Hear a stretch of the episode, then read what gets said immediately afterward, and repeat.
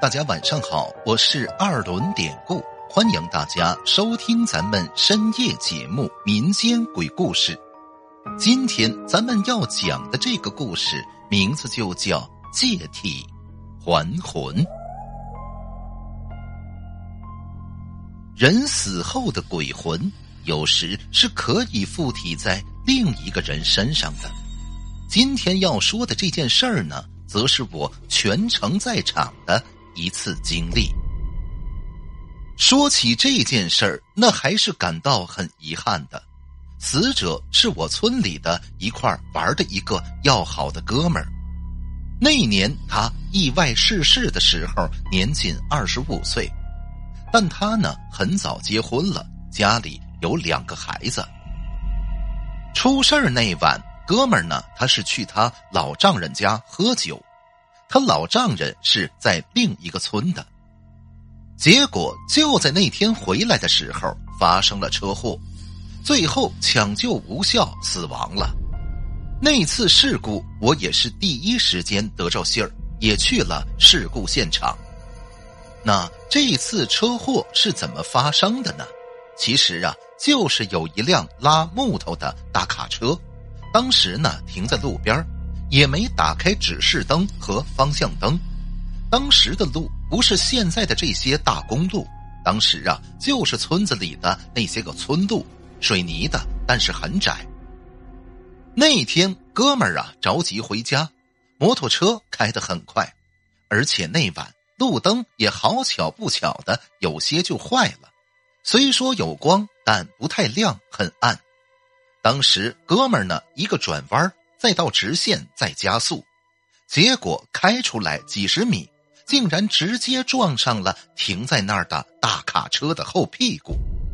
卡车当时拉的木头，那木头的长度比车还长，结果哥们的头部和身体都直接撞上了木头，人呐，当时直接就卡在了木头上，那是当场死亡。事发的时候。我们那天正在村子里喝酒，那天喝酒的正好还有这哥们儿的堂哥。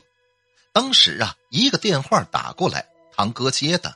那天就说哥们儿出大事了，出车祸了。后边我们酒也不喝了，马上开车跟着堂哥去的现场。到现场发现哥们儿的老爸已经在了，那哭得泣不成声，瘫软在地。后来是我们几个人把哥们儿从木头上弄起来的。我当时一看，人呐肯定没救了，那脖子里的骨头都破出来了，都断了。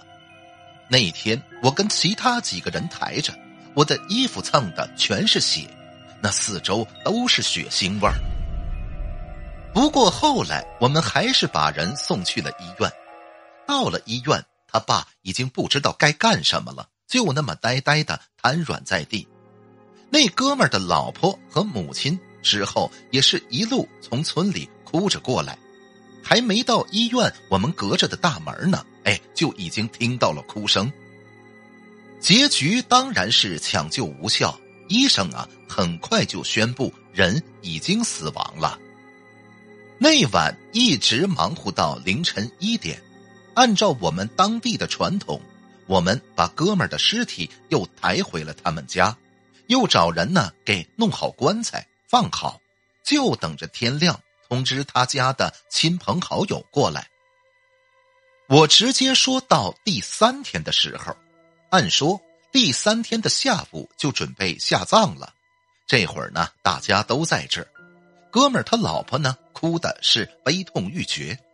因为我正好在对面帮着记账呢，所以我看得非常清楚。当时他老婆的旁边很多婶子阿姨都劝他不要过度伤心啊，别哭坏身子。可是也许是伤心加上劳累，哥们儿他老婆竟然一个踉跄哭晕了过去。他这一晕倒，那些阿姨们都吓坏了，摇晃着他的身子。一边拍他的脸，一边叫他的名字。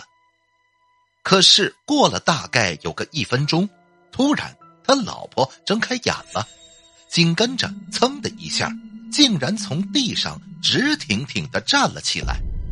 当时我看了个满眼儿，他老婆这会儿也不哭了，起来之后呢，就这么开始瞪着眼睛四周来回的张望。直到这个时候，可能也就那么几个婶子还有我注意到了，可不等大家反应，哥们儿他老婆几步走到他公婆面前，开口呢就说：“爸，妈，我回来了。”我是你们的儿子。这句话本身让人听着就一身的鸡皮疙瘩，但更诡异的是，那声音也竟然是个男人的声音，而且毫无疑问，我们太熟悉了，那就是死去的那个哥们儿的声音。这时候，大伙儿啊都看的听的发呆了。哥们儿他老爸这会儿听到这个熟悉的声音。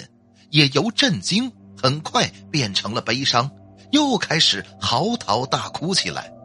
可这时候，哥们儿他老婆又开口说：“我我已经死了是吗？你们你们这都是在哭我吧？”哥们儿他爸这会儿听完，伤心的点了点头，随即老人家哭着开口问道：“孩子，你回来是有什么要交代的吗？”哥们儿的老婆说：“是，您只有我一个儿子，我走了，没人照顾您二老了。可是我的孩子一定要留在你们身边他们长大能照顾你们。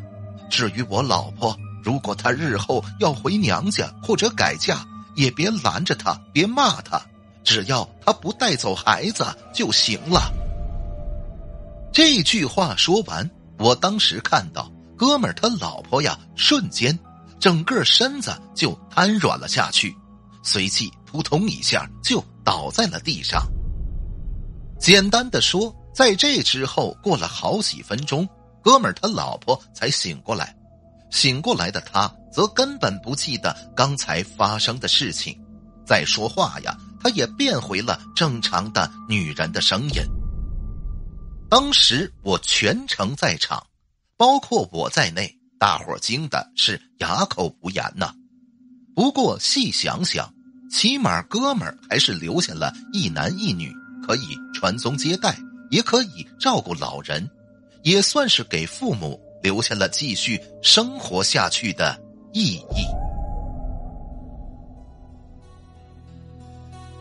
好了，今天的小故事咱们就讲到这儿了。还是希望大家能通过订阅、点赞、转发、评论本专辑来支持一下咱们节目。最后，典故再次感谢您收听咱们民间鬼故事。那朋友们，咱们就下集再见。